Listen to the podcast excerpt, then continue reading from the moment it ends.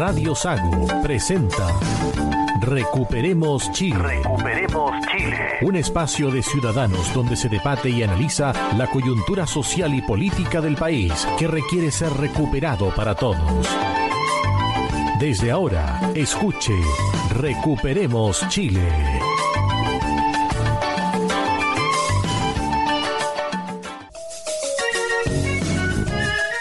Estamos ya en el aire acá en Recuperemos Chile, edición del día 30 de julio, capítulo, atención, 80. 80. Capítulo 80 de Recuperemos Chile. Hoy con Roberto Correa. Roberto. Muy buenas tardes a todos los auditores de Radio Sago. Saludos a los habitantes de Panguipulli, Payaco, La Unión, Río Bueno, San Paulo, Sorno, Puerto Octay, Puyehue, San Juan de la Costa, Río Negro, Frutillar, Yanquihue, Puerto Varas, Puerto Montt, Los Muermos, Brauna y la carretera austral, por supuesto. Yo le sumo Payaco, Futrono, todo ese sector llega como cañón la antena de Radio Sago. Adolfo Aliaga. Buenas tardes, estimado auditorio. Aquí estamos nuevamente en Recuperemos Chile. Esperamos hacer un programa entretenido. Pablo Gaete. Muy buenas tardes a todos los auditores de Radio Sago. En nuestro programa estamos en el aire. Recuperemos Chile. A ver, durante las últimas semanas hemos conversado latamente sobre el caso convenios, ¿cierto? Estas fundaciones truchas que han recibido dineros públicos para temas políticos.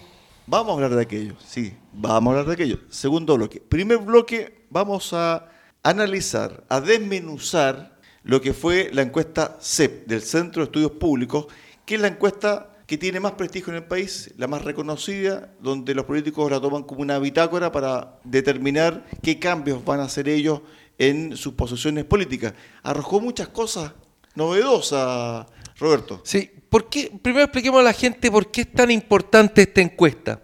Porque se re realiza en todas las comunas del país, a excepción de Isla de Pascua, Juan Fernández y la Antártida. Segundo, es presencial. O sea, el encuestador está físicamente frente a los encuestados. Es muy bien hecha y lleva muchos años haciéndose esta encuesta. Entonces se van comparando unas encuestas con otras. Partamos por las preguntas. ¿Cuáles son los tres problemas a los que debería dedicar mayor esfuerzo a solucionar el gobierno? Delincuencia, asalto y robo, sigue en la primera posición. Salud en la segunda pensión en la tercera, narcotráfico en la cuarta. Y de las últimas menciones, derechos humanos, medio ambiente, desigualdad. Eso es lo que menos le importa a la gente. Roberto, ¿puedes repetir por favor las primeras cuatro? Delincuencia, asalto y robo es la primera, salud la segunda, pensiones y narcotráfico. Perfecto, ya. Esas cuatro se arregla a través de la constitución o por leyes. Leyes. Perfecto. En el caso de las pensiones, por ejemplo, Hoy día estamos hablando de la legislación actual, leyes orgánicas constitucional.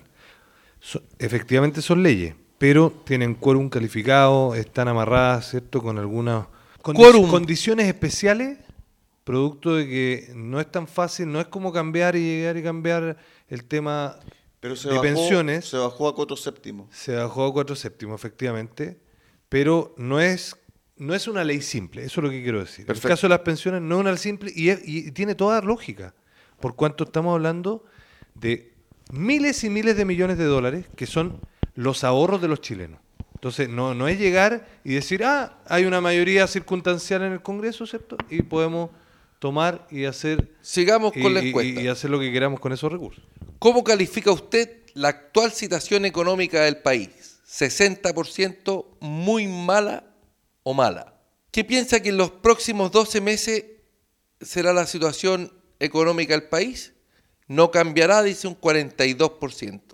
Ahora, referente a la, a la, situación de lo que opinan las personas, Roberto, que lees tú, yo creo que el tema de la delincuencia o la seguridad, hablemos de seguridad, influye mucho en el estado de ánimo de las personas. O sea, para mejorar la situación, las personas tienen que emprender, poder trabajar, desarrollarse, y si no pueden trabajar tranquilo en cualquier horario y tienen que andar pendientes si los van a asaltar, le van a robar el auto, no pueden salir, no sé, un taxi o un almacén estar abierto, obviamente ven que la situación es muy difícil para salir del estado en el que están. Mm.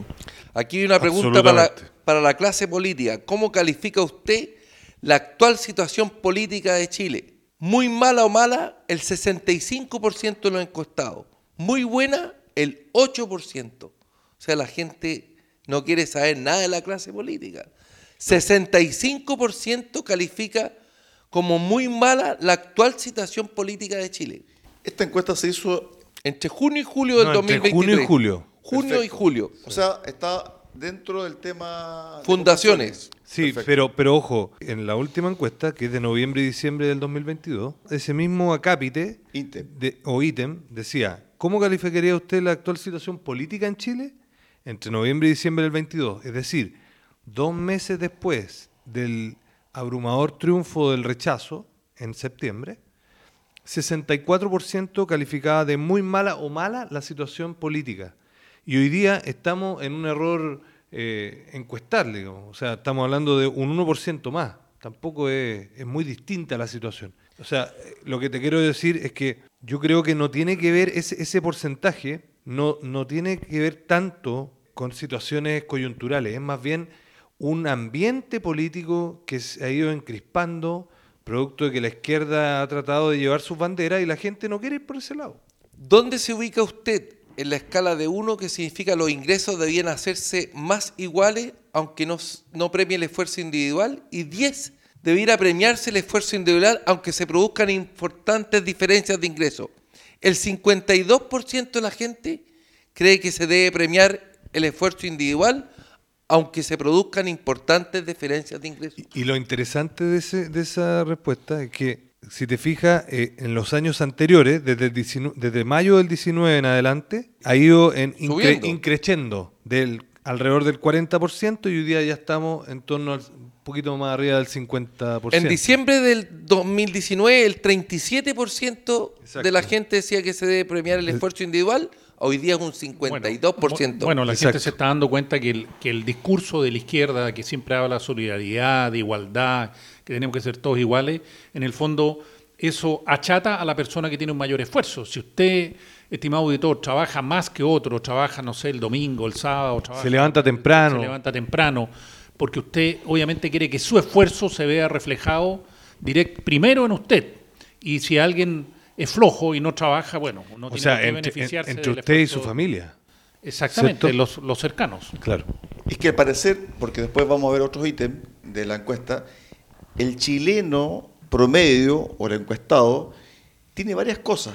Es bastante especial porque, por un lado, es una persona conservadora, por ejemplo, en temas de seguridad, pero es liberal en otros temas, por ejemplo, como el aborto. Y también en este tema, por ejemplo, en particular, de los ingresos. Es liberal, en el fondo, el premio, ¿cierto?, al esfuerzo individual. Pero hay cosas que son de carácter público o solidario, donde también hay más apoyo. Entonces, hay bastante una mezcla ahí. de- Pero Cristian. sí, eso del aborto, eh, Sí. yo, yo creo que eh, hay un Dentro- error. ¿Cuáles son los tres problemas que el gobierno debe dedicar el mayor esfuerzo en solucionar? El aborto ni siquiera lo mencionan. No, pero hay, un, hay una pregunta No, sobre el no, no aborto. está- ¿ah? Perdona, sí. pero hay una pregunta, dice, ¿cuál de estas ideas expresa de mejor manera su, su opinión respecto del aborto? Vamos. Dice, 19% el aborto debe estar siempre prohibido. 19%. ¿Ok?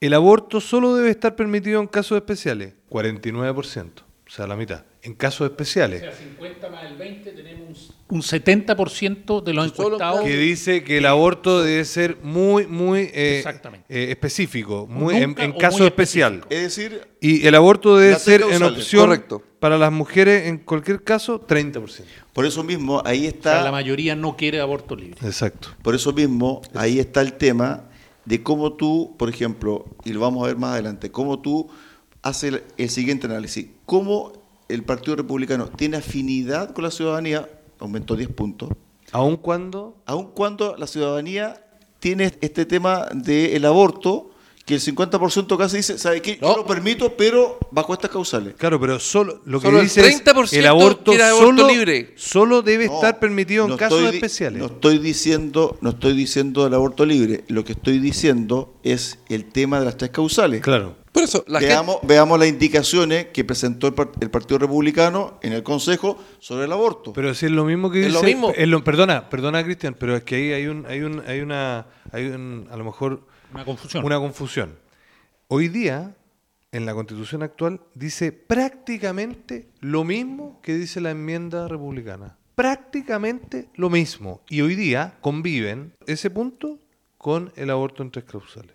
Así que la diferencia entre lo que haya, entre lo que hay hoy día y lo que podría haber eventualmente si es que se aprueba este No borrador, este proyecto, es prácticamente nula. A lo que voy con este tema es que el ciudadano encuestado tiene distintos tipos de posiciones y son llamativas porque por un lado, insisto, tiene una afinidad con el Partido Republicano que aumentó 10 puntos, pero a su vez también tiene diferencias con esa Por afinidad. supuesto, pero es que yo creo Ese- que la esa gente... es la gracia de- de- del, del ciudadano hoy encuestado. Es que yo creo que la gente, en, en ese sentido, ha recuperado el sentido común, en términos de que, por ejemplo, nosotros podemos tener diferencias coyunturales en ciertos ámbitos, pero no por eso nos vamos a pelear, no por eso no vamos a llegar a acuerdos en otras materias que a lo mejor son mucho más relevantes. O sea, la gente está más preocupada. ¿Qué es lo que, qué es lo que espera la gente de, de un, de, de nuestro país? Espera que se le respeten sus libertades, espera seguridad, espera que el Estado no los oprima, espera Libertad. libertad, espera que si el Estado, o sea, si necesitamos del Estado en, en, en A, B o C ocasión, que el Estado esté ahí, porque el Estado tiene que ser subsidiario en ciertas materias. En democracia se aspira a que haya libertades públicas y privadas, por un lado, y por otro lado, usted está dispuesto a que le restrinjan esas libertades a cambio de orden público y seguridad. El 72% de la gente está dispuesto a que le restrinjan sus libertades públicas y privadas con tal de que haya más seguridad Bueno, pero- y orden pero- público. pero desde mi vereda, lo que acaba de decir confirma la teoría de que hay con- mismas contradicciones en el mismo encuestado. Sí. Porque en el fondo el encuestado es liberal en algunas cosas, pero para otras es muy conservador, a tal punto que llega a ser conservador que restringe su libertad Pero, pero es muy lógico. por un tema de derechos. Entonces, aquí ah, estamos hablando de un ciudadano que tiene muchas cosas y hay que tomarlo con pinzas. Estoy de acuerdo. El punto de fondo, que, que para contestar la- lo que dice Roberto, es que ese 72% de gente dice, estoy dispuesto a restringir mi propia libertad, pero lo primero, yo como lo leo, es, lo primero es el orden público, porque sin seguridad no hay ninguna libertad. O sea, lo primero No es- tienen libertad de caminar por la calle. Exactamente, entonces, ¿para qué Mira. quiero libertad si me van a saltar en la esquina o me van a, me van a cuchillar? Mira, yo, yo creo, yo creo que la, la situación que tú estás leyendo, Roberto, eh, es una cosa que es obvia. Es mi reino por un caballo. O sea, la gente quiere, quiere libertad, pero en el fondo, si, si- si lo están matando, si, si no pueden estar, no pueden salir a la calle, no pueden estar en sus casas, bueno, al, al final es, es un- es una cosa superior. Pero eso ha ido cambiando. ¿ah? Vamos. Eh, En, en diciembre del 2019, el 41% de la gente prefería Es que eso demuestra, Roberto, lo, cómo se ha empeorado la situación de delincuencia. Justamente. Justamente, La gente ha cambiado hay una mira, coyuntura. exacto. O sea, la gente no, hoy día, la, la mayoría, mucha gente en sectores eh, populosos no puede vivir tranquilo. El narcotráfico, Sigamos Villarrica con la encuesta. apuñalaron una persona esta semana también y está grave. O sea, ya. los portonazos, ya, ya, ya casi que son pan de cada día, son como, ya no, ya casi no hacen noticia. Vamos. ¿Cuánta confianza tiene usted en estas instituciones? PDI 56%, Carabineros 52%, Fuerzas Armadas 48% y me voy a ir al otro extremo. No, y radios. La radio 41%. Sí, po. Aquí Estamos en el la amigo radio, Higuera pero- está en el 41%. Pero si nosotros estamos en el 41, nosotros so- somos la radio. Y los peor evaluados, los partidos políticos, un 3% de confianza tiene la gente en los partidos políticos, o sea, nada. Mira, mira las redes sociales. Congreso 8%, redes sociales 13%, la televisión 14%. Nadie le cree a la televisión. Ya nadie ve la- el noticiario. nadie. Interesante el número de las redes sociales, me, me llama la atención. Tribunales de 13%. justicia, 16% de la gente confía en los tribunales de justicia. Yo estoy en ese 16. eso- eso es terrible, En el ¿eh? 74 que no confía. Eso es terrible, ¿sabes por qué, Roberto? Porque es un poder del Estado. Sí. Y, y- y- y no, de- perdona, y es un poder del Estado tan clave que es el que hace, de alguna manera, el que nos, o ejecuta la justicia. O sea, ejecuta en los juicios que haya, que haya un fallo ecuánime, que haya un fallo de acuerdo a la ley, Paulo. que haya un fallo, que se haga justicia. Es muy, es muy grave. ¿Y de qué sirve que Carabineros y la PDI hagan su trabajo y tomen Si los tribunales- y después salen el libres. Es ahí- terrible, pero terrible. El tema ahí de fondo, si uno toma ese, esta fotografía eh, sobre la percepción que tiene la gente del Poder Judicial, es, bueno, es el momento entonces de revisar la reforma judicial. Penal. Totalmente, totalmente. Hay, una oportunidad. nombramientos de las personas, sí, de- sí. Hoy día hay muchos cargos que son políticos y los que están ahí no son y el personas abuso de la justicia en relación al cargo. Por ejemplo, mucha gente que se entera o informa por la radio conoció el caso de la hija de un juez, de un magistrado, ¿cierto? Del magistrado Sergio Muñoz. Su hija es jueza de un juzgado de garantía en la región metropolitana. Ella estaba trabajando desde Italia. Online. Ah, recuerdo, Online. recuerdo, sí. Entonces, un abuso, porque primero no le avisó al resto, nadie sabía de esto, y cuando se supo, la reacción primaria fue, no, pero es que se puede hacer, no, no, es que no se podía hacer. Se reunió incluso la Corte de Apelaciones de San Miguel para tratar el caso, porque se desconocía. Entonces, cuando las autoridades que tienen que aplicar la justicia equilibrada, justa, abusan del sistema, la gente dice, bueno, ¿qué Mira, queda para el mira, resto? esto, esto, esto parte, parte de más atrás, esto parte todo en la educación. Yo insisto, la calidad de los profesionales hoy en día que están saliendo a la universidad y que van a salir, van a ser peores que los anteriores. ¿Por qué? Porque la exigencia de los profesores no es la misma, ni en las escuelas, ni en los colegios que hoy día no repiten, no echan a nadie. Han bajado las exigencias para ingresar a las universidades y los profesores tampoco pueden, pueden eh, exigir como exigían antes, porque al tiro los alumnos reclaman que tienen mucho estudio y les cambian la prueba. Hoy día, eh, para que echen a alguien de una universidad es dificilísimo. Posible. Paréntesis, Entonces- sobre este mismo tema que está hablando Adolfo, sobre el tema de la educación, paréntesis, le envié un extracto de un programa eh, al WhatsApp de Recuperemos Chile y hablaban expertos de educación, el 50% de los profesores en Chile, que está en la educación pública, El puntaje que sacaron la universidad. son de menos de 450 puntos. El 50% de los profesores que están ejerciendo se sacaron 450 puntos en la PSU. Solamente un porcentaje menor, creo que es el 2 o 3%, tiene sobre 700 puntos. Cerró el paréntesis. Pero, pero ojo, sumándole a lo que tú dices, digamos, para, para eh, ponerle más pelos a la sopa, hace unos días, un poco más de una semana, conversaba con un profesor que me comentaba sobre las diferencias que existían entre un establecimiento público Y uno y particular, uno pagado. particular. En el particular, en, el, en la gran mayoría, no todos, pero los apoderados se preocupaban de que hubiera un respeto irrestricto hacia el profesor, hacia la autoridad, hacia los directivos, hacia los administrativos, hacia los mismos auxiliares de los colegios. A diferencia de, él me comentaba su propia experiencia, digamos, cómo los, los, los padres, los apoderados en los colegios públicos eran absolutamente distintos, había un- una vulneración de, de la autoridad, una vulneración en el de- segundo- del respeto. Oye, volviendo al No, tema pero, de la- pero es dramático en el fondo, es Volvemos- dramático lo que está sucediendo hoy día en la educación con respecto a los apoderados y, volviendo al tema de la justicia, tenemos el, ejem- el ejemplo de la señora Chong, que conde- condenó y metió preso a Zamora, el carabinero que había empujado, Supuestamente. Claro, pero lo metió preso por haber empujado, sin prueba. Porque ella creía que lo había empujado. No quiso recibir las pruebas que le aportaba Zamora. Solo fue la Corte de Apelaciones la que aceptó la prueba que lo, lo dejaba libre. ¿Cuál fue el juez ese que estuvo de rojo entero en un... Urrutia, en un- que se tapaba un ojo y... Entonces, claramente hay una ideología y los jueces no fallan eh, en forma imparcial. Es- esos, esos son los que están Por eso el dictaminando justicia en este momento. 74% de los chilenos, entre los que me cuento yo, no confía en la justicia.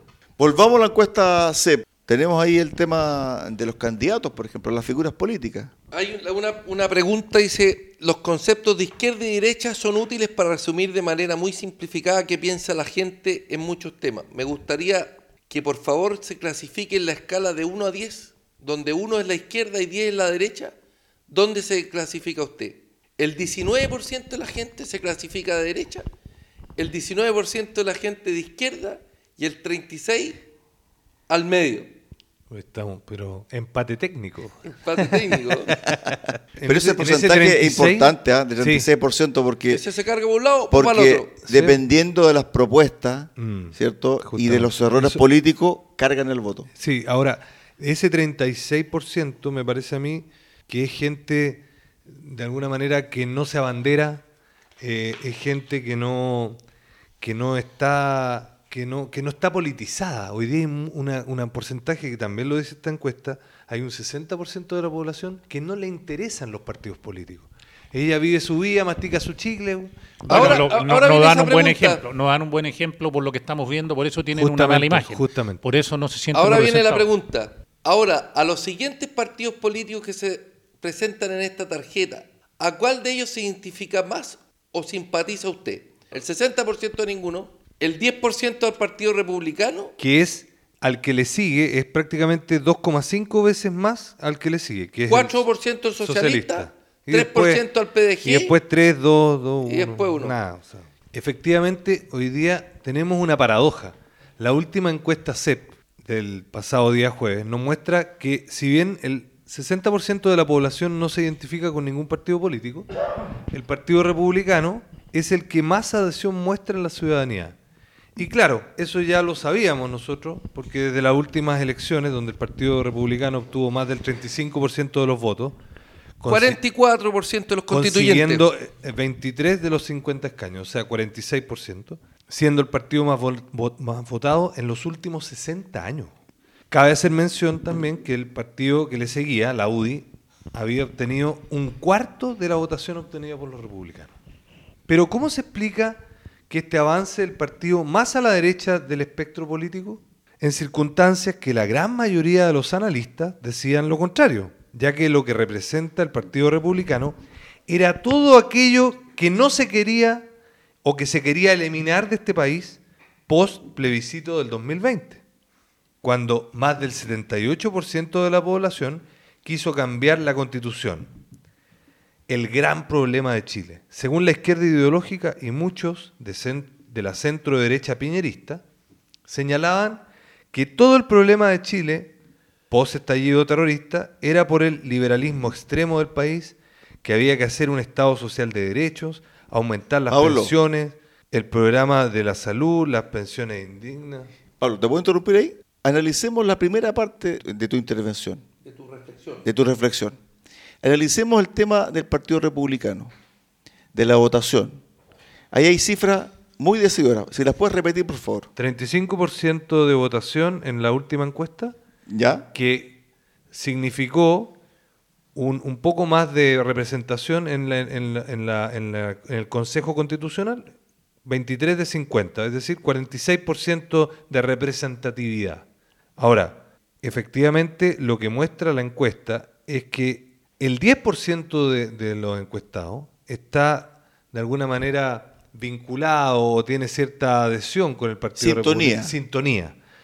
Pero claramente de ese otro 60% que no le interesan los partidos políticos, o sea, es evidente que en la elección ese 60%, yo diría que la mitad fue a votar por el Partido Republicano, no, que- no queda otra. O sea, ¿qué es lo que significa eso? Que la gente no politizada adhiere de alguna manera a, al sentido común. Perfecto. O sea, a estas ideas que trató de, eh, de transmitir el Partido Republicano de seguridad, de buscar eh, for- fortalecer Libertad. la libertad individual, de no, de no llenar eh, de poder al Estado eh, por sobre el individuo, de limitar cierto eh, los recursos, de no seguir subiendo los impuestos, sino que, que esa plata quede en los bolsillos de los chilenos.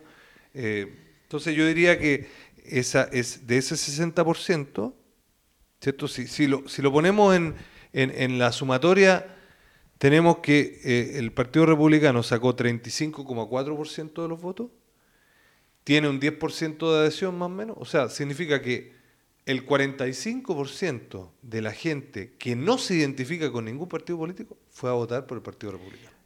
La segunda parte de tu reflexión va encaminada con el tema de la Constitución. Claro, ¿qué, qué es lo que estamos hoy día? En el Vamos. fondo, lo que quería aparentemente y lo que decían todos estos analistas de izquierda y de centro derecha, de la centro derecha piñerista era que se necesitaba el Estado Social de Derecho, el, un Estado mucho más presente, pensiones básicas de mayor envergadura, existían problemas de la indignidad en la salud, de la indignidad en las pensiones, necesitamos que todo sea digno, la educación tiene que ser pública, gratuita y de calidad, ¿cierto? Todo esto eufemismos que ocupa normalmente la izquierda. Y, el centro piñerista. Y, que, todos estos derechos se, se, habían mercantilizado y que había que recuperarlos. Lo mismo que con los derechos de agua, el derecho de la vivienda digna, entre otras cosas.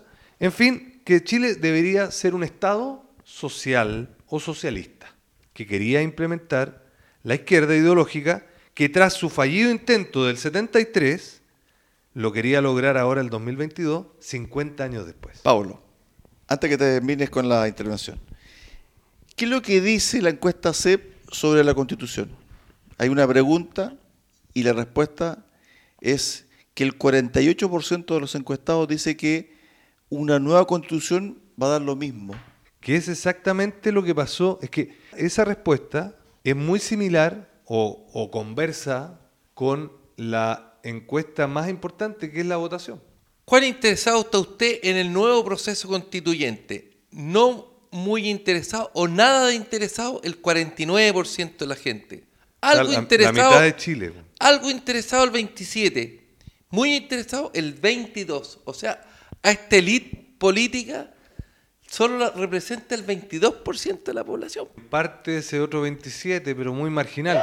Es decir, algo. Es decir, más del 75% de la población le interesa poco o casi nada. Este, es que yo este, creo que se este, aburrieron con, con el primer proceso, con la tía Pikachu y con todo eso show que teníamos. El actual proceso constitucional, muy mal 37%, ni bien ni mal 37%, muy bien 19%.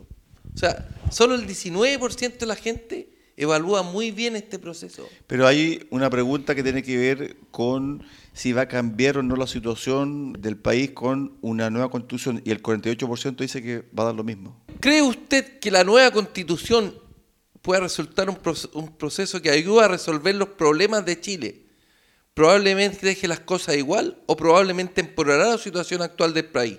El 23% cree que ayuda a resolver los problemas de la gente y el 48% probablemente deje las cosas igual. Y el 25% probablemente cree que la situación actual va a empeorar. Pablo, para el cierre. Sí. Bueno, como decía recientemente, la, anterior proceso constitucional, ¿cierto? Y el mamarracho que nos presentaron, que consagraba gran parte de estas supuestas demandas que tenía el pueblo de Chile, la plurinacionalidad era una de las cosas no, que pero, pero en el fondo me refiero a, todos estos derechos, derechos, derechos, derechos, ¿cierto? Y no había ninguna manera de, financiarlo. El soberano habló fuerte en la última elección y dijo que no. No queremos un Estado socialista. Y lamentablemente hoy día estamos metidos de nuevo en un proceso que nos metió esta centro derecha piñerista, ya que me parece que el diagnóstico es el equívoco. O sea, aquí la gente, y lo he escuchado yo de mucha gente vinculada a la centro derecha piñerista y de la centro derecha piñerista, que habla de que necesitamos cambiar la constitución por una buena y nueva constitución. Porque todos los problemas radican ahí, porque está la constitución de Pinochet. Hay, un, hay una especie de tabú o una especie de necesidad imperiosa de liberarse de la sombra del dictador infame. Para terminar, vino la elección de consejero y el partido que no estaba de acuerdo con toda esta estupidez. Con este proceso constituyente. Con esta, sí, con esto que la gente ya no quería más, fue la que más apoyo ciudadano tuvo y hoy día esa y hoy día estamos en presencia de la paradoja de la coherencia. O sea, hoy día, y lo hemos dicho en innumerables ocasiones, ¿cierto? Chile no quiere ser un país socialista, como Venezuela, Argentina o Nicaragua. No quiero decir Cuba porque si no me van a decir que soy un exagerado. Pero la gente entiende que Chile no, puede ser socialista. Chile quiere progreso, estabilidad, seguridad, bienestar. Y eso es lo que hoy día tienen en una encrucijada al Partido Republicano. Ahora, puede ser que, la falta de entusiasmo de la, de la mayoría de las personas encuestadas por, por el nuevo proceso y, la, y creo que también se puede sumar a la, falta, a la poca credibilidad de los partidos políticos, porque y lo, y lo vemos en la campaña que hizo el gobierno para la prueba o el rechazo. Dijeron que, que se acababa el proceso con el 4 de septiembre. Se aprobaba o se rechazaba o se volvía a la constitución eh, que tenemos vigente en este momento. Y Así que- y- estaba redactado un así- artículo así- que el artículo modificó. 142. ¿Y qué, qué hicieron los partidos Exacto. políticos de gobierno y también incluido Renovación y la UDI? Bueno, se pusieron de acuerdo y pusieron los 12 bordes y partimos en un nuevo proceso sin plebiscito de entrada. A, la- a espaldas de la ciudadanía. por eso, la ciudadanía dijo rechazo y, y dijeron no, es que algunos quieren rechazar para reformar y no sabemos cuántos querían eso y nos metieron en un nuevo proceso. Roberto, para terminar este bloque, La última pregunta de la encuesta, porque me parece relevante. ¿Qué tan bien o tan mal cree usted que funciona la democracia en Chile? Muy mal el 36% de la gente. Regular el 50% de la gente. Muy bien el 12% de la O gente. sea, el 88%. Seis, 86% ¿Cuánto dijiste? de la- ¿14? 36%. No, no, no, la- el último. El que está de acuerdo. 12% O dice sea, que el está muy 80 bien. Bien, el 88%, bien digo, estaba bien lo que yo decía. Es que hay unos que no saben, no el, responden. el 88% cree que o es muy mal, o no sabe, o no le interesa, pero, o, es, o es pésimo. Me gustaría- Y eso es muy peligroso. Me gustaría que Roberto terminara con el tema de las figuras políticas. ¿La tienes por ahí? La busco. Porque es bastante interesante Por lo de la Evelyn Matei. por lo de la Evelyn Matei y también con la relación con el Partido Republicano. La figura es simpático porque el presidente Piñera, el expresidente Piñera, tiene el mismo apoyo que eh, José Antonio Cast, el, el principal líder del Partido Republicano. Aquí está, dice, evaluación de los personajes políticos entre quienes conocen a la persona, ¿no? Eso es por conocimiento. Alza y caídas estadísticas significativas positivas de los personajes políticos más relevantes. Sebastián Piñera sube un 10%, José Antonio Cas un 9% y Evelyn Matei un 9%. Marcel sube un 9%, No, pero ¿en cuánto quedan, Roberto? ¿Se sale ello, no? Sí, aparece Evelyn Matei como la figura que tiene menos rechazo y que aumentó nueve puntos. La Evelyn Matei tiene 55% De de evaluación aprobación positiva. positiva. De evaluación positiva. Después, ¿qué sigue? Después Carter con un 48, Codina con un 41, Orrego con un 40 y después viene Piñera y Cas con un 38. Es evaluación positiva, no intención de voto. No, Evaluación No, no, positiva. evaluación positiva. Pero, pero fíjate que yo ahí, si uno hace la correlación y si es que esto es directamente proporcional, uno se pudiese remitir a la pregunta sobre los partidos políticos. Entonces, si tenemos que hay una afinidad y el Partido Republicano aparece en el primer lugar, entonces uno se pregunta, bueno, ¿por qué Casa está con ese apoyo? 38 y 38 tiene acá. Entonces, ahí yo digo, bueno, porque el electorado o las personas consultadas tienen un mundo distinto en su cabeza. Entonces, para unas cosas sí, otras no, otras eh, son más liberales, tal otras... cual, eh, tal cual. Es como un poco, bueno, como somos todos, ¿cierto? Tenemos altibajos, cosas que nos gustan, cosas que no, cosas que sí. Entonces, Es un no- puzzle. Es un puzzle. O sea, nosotros somos, cada, cada ser humano, cada individuo tiene, mul- es, es multi- multidimensional. Y en algunas cosas estaremos de acuerdo, en otras no tanto, en otras estamos profundamente en desacuerdo. Pero yo creo que la clave en este proceso, ¿cierto? Que, en la cual estamos ya inmersos, ¿cierto? Porque la clase política ya no, ya no metió en esta situación, es transitar hacia un país pacífico, hacia el encuentro, hacia recuperar nuestro país, recuperar Chile y recuperar el diálogo. Roberto, que nos hace una locución todos los programas y es muy enfático. Nosotros estamos aquí eh, para poder hacer un programa de alguna manera que una a Chile, que una a los chilenos, que volvamos a reencontrarnos, que, vol- que podamos conversar estando en, en desacuerdo en, cierto, en ciertas materias. Si no, no- no tenemos, o sea, todos somos distintos y todos podemos pensar distinto, pero tenemos que respetarnos. Y lo otro que arroja la encuesta, si es como uno hace el balance total, es que el octubrismo ya totalmente desapareció. murió. Definitivamente. O sea, la gente no, no quiere saber nada Enhorabuena. Con el estallido, con el octubrismo, con la violencia Sí. que se vivió en ese periodo. Roberto, para el cierre. Esta encuesta, efectivamente, para mí me deja preocupado que el 12% evalúe que está funcionando bien la democracia. Eso es, es- es un dato duro. ¿eh? Es que ahí uno hace la correlación del por qué se volvió al voto obligatorio. Porque estaba funcionando mal la democracia. Bueno, y de, de alguna manera el voto obligatorio favoreció, eh, es un hecho que favoreció el sentido común, favoreció a esa gente trabajadora, silenciosa, esa gente que no, no, es, no es el vociferante, ¿cierto? Sino que es la gente común y corriente, que, Que no iba a votar. vive para su familia, que no iba a votar porque no le interesa Porque seguir que alimentando a, esta- a estos parásitos. Porque el lunes tenía que levantarse igual a trabajar. Justamente, eso, eso yo lo he escuchado mucho. No, ¿para qué voy a ir a votar también- si total, igual tengo que mañana levantarme temprano? Y además también, eh, Adolfo, tiene que ver esto con que las demandas que muchas veces se esgrimen al calor, al fragor, ¿cierto?, de la lucha política, están totalmente disonantes con lo que la gente piensa. Entonces, esta es la realidad que en el fondo deriva en que ciertas ideas refundacionales quieren eso, porque están tan distantes de lo que piensa la gente que finalmente se va a quedar en un papel y en solamente una proclama, Adolfo.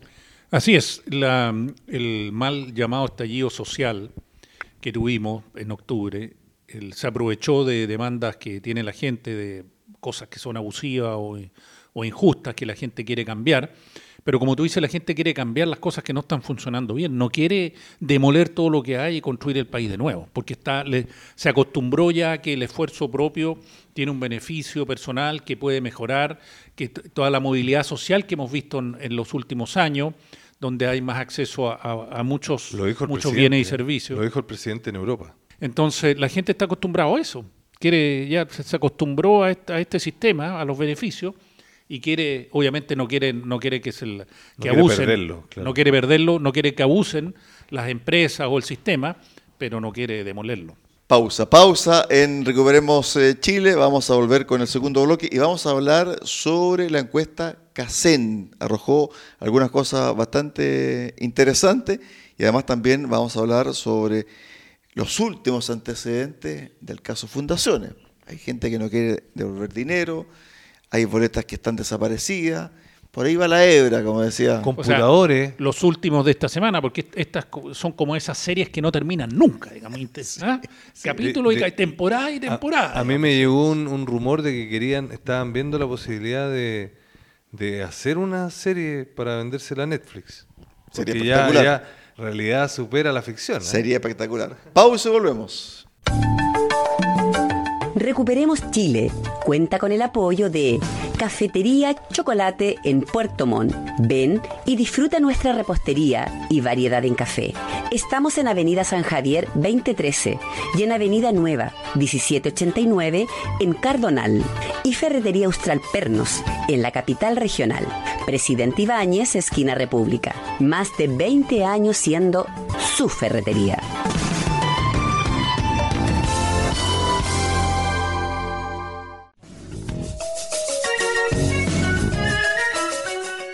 Estamos de regreso acá en Recuperemos Chile, edición del día 30 de julio, capítulo número 80, y nos vamos con la encuesta CACEN. ¿Qué arrojó Roberto Correa? Para explicarle a la gente un poquito qué es lo que es la encuesta CACEN, esta se está haciendo desde el año 87 y pretende medir a las personas, a los chilenos que desgraciadamente están bajo la línea de la pobreza. ¿Cómo se mide esta línea de la pobreza? Aquellos chilenos que reciben menos de dos canastas básicas de alimentación al mes. ¿Qué es lo que es una canasta básica de alimentación? Es aquella canasta que le permite al chileno consumir 3.500 calorías diarias. Y eso está cuantificado en dinero, que son 63 mil pesos. Entonces, con 63 mil pesos, una persona puede consumir 3.500 calorías diarias y otros 63 mil pesos para locomoción, para transporte, no considera vivienda, no considera educación porque supone que es gratuita, la vivienda también eh, de alguna forma está, tiene que ir accediendo en forma gratuita, ¿no es cierto? Entonces, esta, esta última encuesta la compararon con el año 2017, que había un 10,5% de gente bajo la línea de la pobreza, y ahora bajó al 6,5%. Es muy buena noticia. Ahora, la mala noticia es que la población, ¿no es cierto?, accedía el año 2017 a estar bajo la línea de la pobreza con su esfuerzo personal y ahora lo está haciendo con el subsidio del Estado, básicamente por la PGU, que te da 206 mil pesos a 2,2 millones de personas que reciben la PGU, que son los adultos mayores de 65 años, que por el solo hecho de recibir la PGU ya quedaron bajo el nivel de la pobreza. Que el ministro Marcel estaba ofreciendo subirla en 46 mil pesos, si no me equivoco, ¿cierto? Sí, no le cuadra la cifra al para ministro llegar a Marcel. 250 mil, 48 mil pesos, para llegar a 250 mil como piso. 44. La suma daba 1.5 billones de dólares, o sea, 1.500 millones de dólares, para hacerlo simple, y el ministro estaba pidiendo 2.200. Entonces, ¿y dónde, dónde quedaban esos 700? ¿Por qué un 50% más? ¿No habrá sido para otros convenios? Quizás, no, no sabemos. Pero fíjate que este índice de, de la CACEN del 10, 5 baja al Cinco 6,5. a 6,5 tiene que ver con los ingresos. Pero esos ingresos, para mi gusto, es también engañoso porque el IFE fue momentáneo. Los subsidios son momentáneos. Pero la Lo PGU único no. estable es la PGU. Y la PGU la recibe solamente las personas que tienen más de 60 años, 65 años. 2,2 millones de personas. Perfecto, pero no todos los hogares que están bajo la línea de la pobreza tienen un familiar que tiene PGU. Es que los adultos mayores estaban bajo la línea de la pobreza el Había, 2017. mu- había muchos, de hecho, si tú te fijas, el porcentaje mayoritario de los adultos mayores sí está caía en la línea de la pobreza. Porque Entonces, ya no están en edad de, de generar recursos también muchos de ellos. exactamente, Ahora, Entonces punto. viven del beneficio del Estado. de los de los familiares. Pero ya los. IFE no están, no están los subsidios en algunos Bueno, casos. a- aquí, aquí hay un- una cifra que es muy preocupante.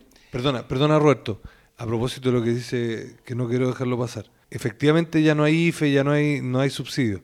Bueno, hay que ponerse a trabajar, porque parece que en este país la gente no se da cuenta que hay que trabajar para que nos vaya bien. Todos tenemos que trabajar, todos tenemos que esforzarnos. Aquí hay una cifra que es preocupante, que el promedio de la población de las familias de Chile, el año 2017 vivían con un, mino- un millón cuatro mil pesos. Y el año 2022 están viviendo con un millón sesenta y ocho mil pesos. Entonces, han pasado cinco años, se han subido 64 mil pesos, pero el costo de la vida ha subido mucho. Un 40%. 35% subió la alimentación entre el 2017 y el 2022, que es esta encuesta. O sea, la, la CACEN mide la línea de la pobreza.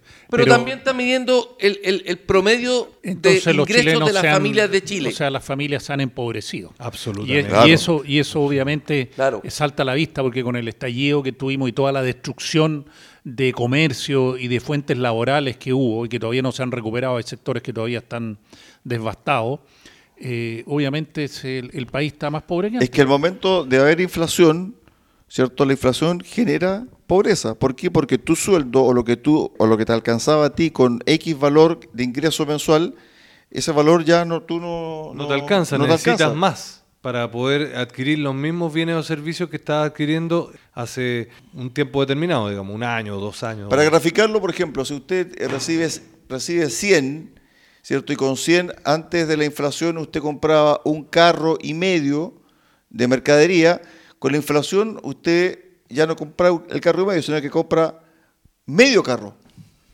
Uno. O uno. Claro, un un carro, carro. claro. Por eso el banco, por eso el objetivo del Banco Central, que menos mal que es autónomo, una de las cosas que en el, en el borrador lo querían eliminar En y el el, mamarracho. mete- en el mamarracho y meterle mano, es como el, el Banco Central es autónomo, el objetivo principal del Banco Central siempre es controlar la inflación. Ese es su todo lo que Entonces, hace lo hace con como con resumen de este, de este estudio, de esta encuesta que hacen, buena noticia que hay un 4% de menos de personas que están bajo la línea de la, de la pobreza, o sea, que tienen para comer las 3.500 calorías diarias, digamos. Pero la mala noticia es que el promedio de la población en 5 años subió 44 mil pesos el ingreso de la familia. Mire, disminuyó. En el fondo disminuyó. Claro. Eh, en el fondo el poder adquisitivo de esas Disminuyó. personas, Exacto. ¿cierto? Eso es. Subió su, su ingreso En- en un, eh, no, no- no tengo el dato, pero un, un 4%, un 5% debe ser, pero el alza del costo de la vida le pegó en contra un 35. subió en un entonces, 6%. Claro, un 6 contra un 35. O sea, en el Yo fondo. resumiría eh, en la- cuatro factores. El, poder adquisitivo disminuyó un Cuatro 29%, factores. que es tenemos, muchísimo. tenemos el estallido insurreccional que tuvimos en octubre, después tuvimos la pandemia, después, después, después de la pandemia, Han habido guerra, en medio, guerra no, en medio de la pandemia, disculpa Adolfo, en medio de la pandemia, los CIFES y los retiros. No, y, y, perdón, y el proceso constitucional inicial Que generó incertidumbre. una incertidumbre tremenda en nuestro las- país. a eso voy, las señales inequívocas que está dando este gobierno, donde hemos visto cómo se han ido capitales del país. Ahí van tres, Millones. falta una. Y la guerra en Ucrania, que también ha generado mucho mucha conflictividad en términos en términos de, de los, A la guerra, de ya, los eh, insumos básicos, por ejemplo, todo lo que tiene que ver con alimentos. Ucrania es el granero del mundo, junto con Argentina y que parte de California. Ha aumentado el precio internacional del trigo, ¿eh? Bueno, por. Ojo, Adolfo. Pero- pero, eh, averigua sobre los, los eh, fungicidas, los- Fertilizantes. Los, fertilizantes, cinco veces, seis veces. No, no, pero Mira, Pablo, no, día ya yo se ha ajustado. Mira, yo voy a, voy a resumir. Tenemos el estallido, que destruyó mucho comercio y el país eh, casi se paralizó. Tenemos la pandemia, tenemos la inmigración descontrolada, que satura todos los servicios públicos, las escuelas, los hospitales, los consultorios, la vivienda que hay que, que, hay que darle. Ustedes saben, estimados auditores, que los, los hijos de inmigrantes ilegales que no tienen carnet tienen preferencia en un jardín infantil o en una escuela pública. Y las señales inequívocas que está dando este gobierno que des- desincentiva la inversión extranjera y nacional. Esos son los te, cuatro. te comparé, Adolfo, el 2017, que fue la última encuesta antes de la pandemia, con el 2022, para dejar efect- fuera los efectos de pandemia, estallido. Comparé el 2017 con el 2022. No, pero, pero el 2022 nosotros tuvimos un reto. Mira, si no hubiéramos tenido estallido ni pandemia, obviamente eh, hoy día como el 2000, como 2022 estaríamos mucho mejor. Sí. Pero comparé 2017... Hemos- hubiéramos con- avanzado mucho más que- Comparé O sea, 2017... No sé si tanto, ¿ah? porque, eh, disculpa, pero hemos estado estancados 10 años en lo económico. Sí, bueno, de No hecho, estamos creciendo. Lo, lo conversamos en el capítulo 65, si no me equivoco, que hablamos, que hablamos sobre el- la terrible reforma tributaria. Sí, bueno, la terrible Ah, reforma sí, sí. tributaria que nos, que nos hizo el, que no el recaudó ministro más. Arenas, que los brotes verdes hasta el día de hoy lo estamos esperando. Otro, otro resultado de esta encuesta que hacen, que antes la comuna más pobre era la Araucanía, bueno, eso se trasladó al norte. Las cuatro regiones más pobres, Arica, Antofagasta, Tarapacá, y hace una pregunta ahí en la encuesta, ¿dónde nació usted? ¿Fu- ¿En Chile o fuera de Chile? La gente más pobre de esas cuatro comunas nacieron fuera de Chile. La inmigración La ilegal. migración. Y el otro dato, para terminar, para el cierre de este comentario, 400.000 empleos no se han recuperado desde antes de la pandemia ahora. Fal- o sea, teníamos 400.000 empleos el 17 de marzo del 2020, más que hoy día. Bueno, la semana pasada tú mismo entregaste la cifra de que durante el primer semestre 230 mil personas fueron desvinculadas por necesidades de la empresa. Y se crearon solo 130.000 empleos. Versus 600.000 que se habían creado en el mismo periodo en el año anterior. 800. Perdón, 800.000. La diferencia eran 600.000 y tanto. Muchachos, Oye, vamos con Sí, yo las tengo, fundaciones. sí, vamos. yo tengo un Twitter que yo quiero preguntarle a nuestro auditorio, aquí a la, a la mesa obviamente, de quién es. Cada vez, comillas, ¿eh? cada vez que hay una investigación contra los poderosos de este país, se pierden o roban los computadores. Bien sospechoso y muy conveniente para este gobierno. Gabriel Boric. ¿De quién es ese Twitter? Camila Camila Vallejo. Camila Vallejos, el 11 de octubre del 2020. Mira cómo se da vuelta la tortilla. Señores, ¿Qué pasó esta semana con caso fundaciones? El tema de las boletas. interesante. Interesante el tema de las boletas. ¿Lo puede porque- explicar, Pablo? no? Sí. Hoy día, bueno, por un lado tenemos que todas estas asignaciones directas, las fundaciones, por ley, por norma, debieran haber entregado boletas de garantía por todos los recursos, de alguna manera fiando o dando seguridad al Estado de que esos recursos se iban a ocupar de buena forma. De que si no cumple lo prometido, tiene Exact- que devolverla. exact- exactamente. Como, como normalmente se hace en este tipo de beneficios estatales, por ejemplo, con la Corfo, las empresas privadas, cuando tienen proyectos, también dejan una póliza o una, o una boleta en garantía. El punto es que aparentemente las boletas no estarían. Una cosa que llamó la atención fue las declaraciones del ministro Cordero, que Que tiene, parece vocero de gobierno. por un lado, parece vocero de gobierno. Vocero de las fundaciones. Y porque siempre tiene una excusa para todo. O sea, él tiene una labia que sorprende, pero como decía. Bombalé, como decía Bombalé, que en paz descanse, tiene una labia, pero y se las da como que ayuda a la gente, pero en realidad lo único que hace es justificar lo injustificable y seguir tapando a estos nuevos delitos de cuello, pero sin corbata. Pero el tema está en lo siguiente. En el caso del norte, no había boleta. No se han encontrado boletas había y no hay, no, no hay boleta. no hay boletas. No hay boleta. Democracia Viva eh, quedó claro que no entregó boleta de garantía. Entonces ahora le dieron la instrucción de que tenía que devolver el dinero y o Democracia- entregar bueno y ahora no lo viene una hacer. ley una, una ley que acaba de salir del Congreso la semana esta semana que recién pasó se aprobó una ley que en 30 días todas las fundaciones que no han entregado la boleta de garantía por los recursos recibidos tienen que entregar la boleta de garantía No, Esa pero no ley fue se- ley, fue eh, lo que es, fue una... Un acuerdo de la Petición, Cámara de un Diputados. acuerdo una de la petición, Cámara. Un acuerdo, Un acuerdo, un acuerdo de la un Cámara. acuerdo. eso. Adivinen quién votó a favor y quién votó en contra de solicitar las boletas en garantía. Frente Amplio, Partido Comunista, votó en contra. mira qué extraño Y, y la, ¿cómo se llama la Polola de Andrade? La diputada. Catalina, Catalina Pérez. Pérez. Votó en contra también. mira qué No extraño. quiere que le pidan al Pololo la boleta de Qué garantía. extraño, qué extraño. Perdón, al adulto mayor de 18 años. claro claro Pero fíjate que esto ha ido decantando. Yo creo que también se ha ido fortaleciendo la investigación y hay que seguir tomando el tema sin soltarlo. ¿ah? No, no, no hay que soltarlo. Fíjate que esta semana queríamos conversar nosotros con el senador Fidel Espinosa. Sí. Hicimos era, los, los era un contactos. invitado que Hicimos nos los contactos, tenerlo. pero estaba con agenda completa. Y hay un tema político ahí detrás. Porque estamos a julio, agosto, septiembre, octubre. Estamos a 15 meses de la elección municipal, que es octubre de 2024. Y los partidos políticos, todos, quieren tener su fisonomía, su particularidad, ¿cierto? Independizarse de las coaliciones. ¿Y qué es lo que quiere hacer el Partido Socialista?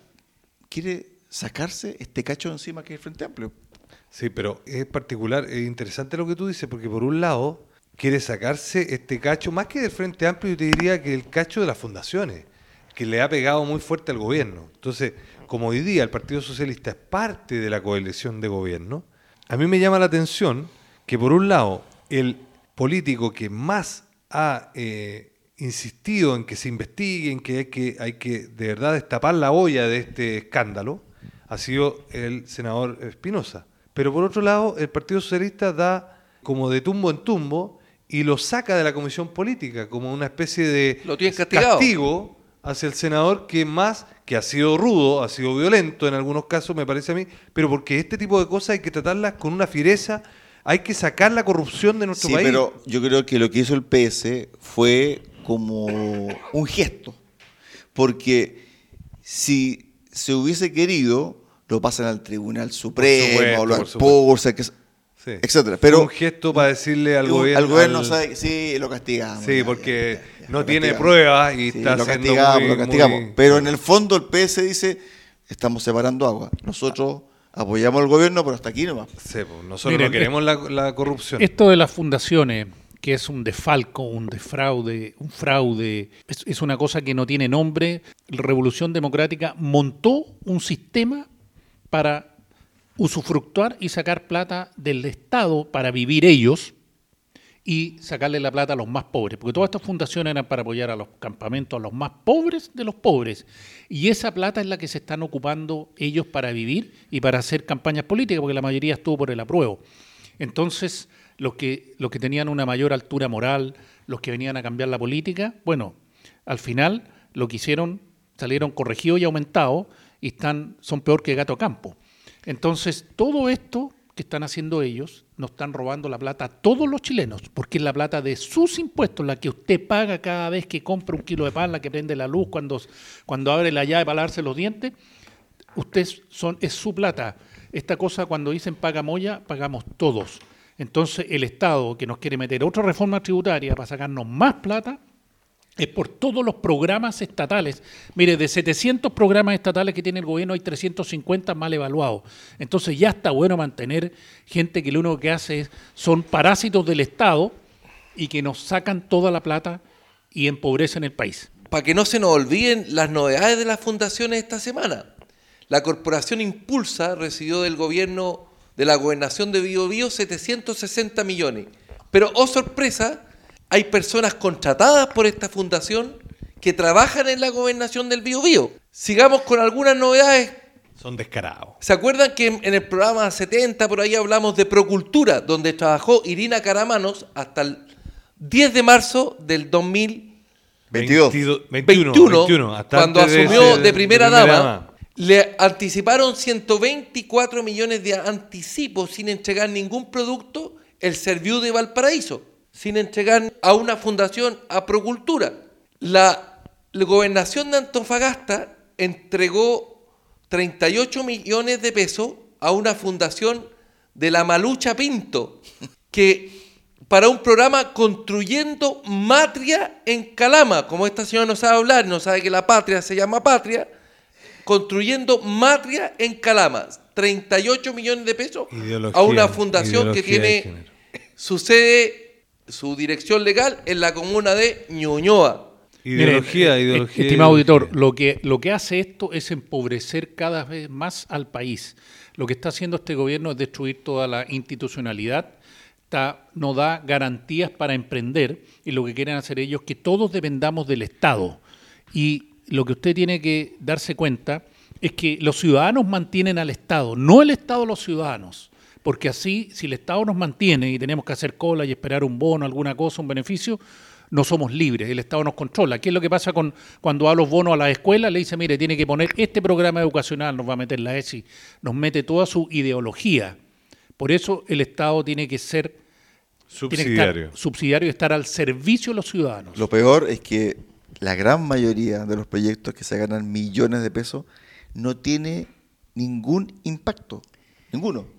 Mire, ¿usted cree que alguien va a ir preso? Porque aquí dicen que funciona. ¿Por qué, todos los políticos dicen de gobierno que funcionen las instituciones, no, las instituciones? Porque sabe que no lo van a poder probar esto, no van a poder probar porque va a estar dentro, como dijo el ministro por referente a la boleta de garantía de, que, democracia viva, que esto era un error, no es un delito. Entonces, al final, ¿qué van a hacer los tribunales? No va a pasar nada, digamos, y esta cosa va a seguir igual. Irací Hatter le pasó 122 millones a urbanismo social para un diseño de arquitectura bueno, urbanismo social no tiene giro de arquitecto. Vamos, con el cierre. Cierre la, poesía de la, semana. La poesía de la semana, vamos. A propósito de lo que se Con el bate. A, propósito de lo, que señalaba Adolfo Aliaga en virtud de la libertad, vamos con la poesía de la semana. ¿Qué es la libertad? Pregunta un jilguero cuando nacía el día a su amigo hornero. Libertad es, mi amigo, poder volar muy lejos sin miedo a que te corten las alitas en el vuelo. Es poder expresarse, es decir lo que pienso, es poder elegir cada día lo que quiero. Libertad es la lluvia, el río, el sol, el viento. Y siendo libres, poder disfrutar todo esto. Estimado auditor, mire, basta, basta de que roben, basta que no metan la mano al bolsillo. Esta situación el país no da más. Ya no se le pueden sacar más coyunda al mismo cuero. Suficiente. Amigos auditores de Radio Sago, muchas gracias por su tremenda sintonía en el día de hoy y los esperamos el próximo domingo acá en Recuperemos Chile. Pablo Gaete, Roberto. Muchas gracias, buenas tardes. Buen almuerzo a todos. Recuperemos Chile. Cuenta con el apoyo de Cafetería Chocolate en Puerto Montt. Ven y disfruta nuestra repostería y variedad en café. Estamos en Avenida San Javier 2013 y en Avenida Nueva 1789 en Cardonal. Y Ferretería Austral Pernos en la capital regional. Presidente Ibáñez, esquina República. Más de 20 años siendo su ferretería.